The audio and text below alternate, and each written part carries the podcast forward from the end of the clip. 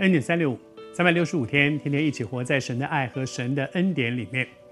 每一个人的生命里面都会面对很多生命的抉择，在面对抉择的时候，我们大概都要去想说：哎，我到底应该往这边走还是往那边走？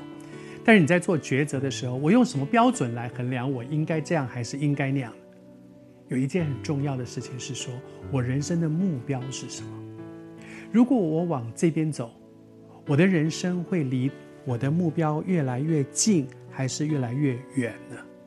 如果没有一个清楚的人生的目标，那么我我往这边走是这样，往那边走是那样，反正也不知道什么是对还是错，反正就是我我我照着我喜欢的去走。但是如果人生有一个很清楚的目标，说我这一生是为着什么？我这一生最在乎的是什么？最重要的是什么？那么我做每一个决定。就可以来想说，我这样决定，我往这边走，会离我的目标更近一点吗？我感觉今天在我们中间有一些朋友，你也正在面对生命当中的一些重要的抉择。当你不知道该怎么做决定的时候，想一想，我这样做决定，往那边去走，到底哪一个会离我人生的那个我最在乎、最重要的标杆来做决定？耶稣也面对这样的事。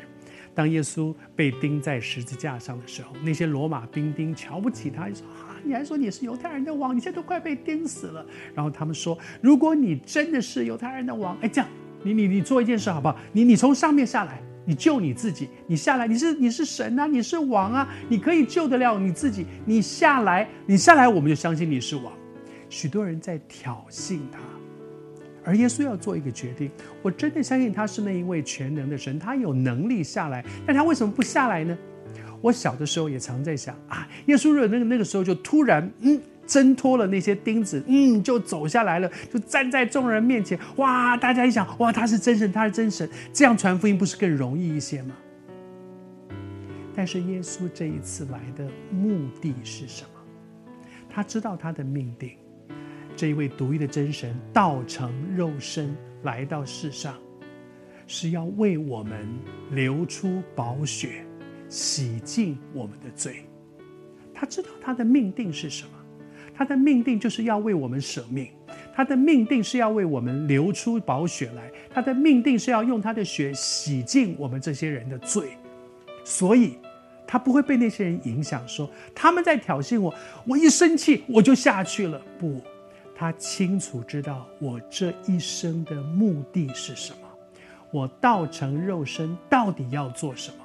他做的每一个决定都是看我这样做能不能够离这个命定更接近，完成这个任务，还是我离这个命定越来越远了？我也鼓励你从这个角度去面对你现在的挣扎。你的一生最重要的是什么？你做的决定是更靠近这个目标，还是离它更远了呢？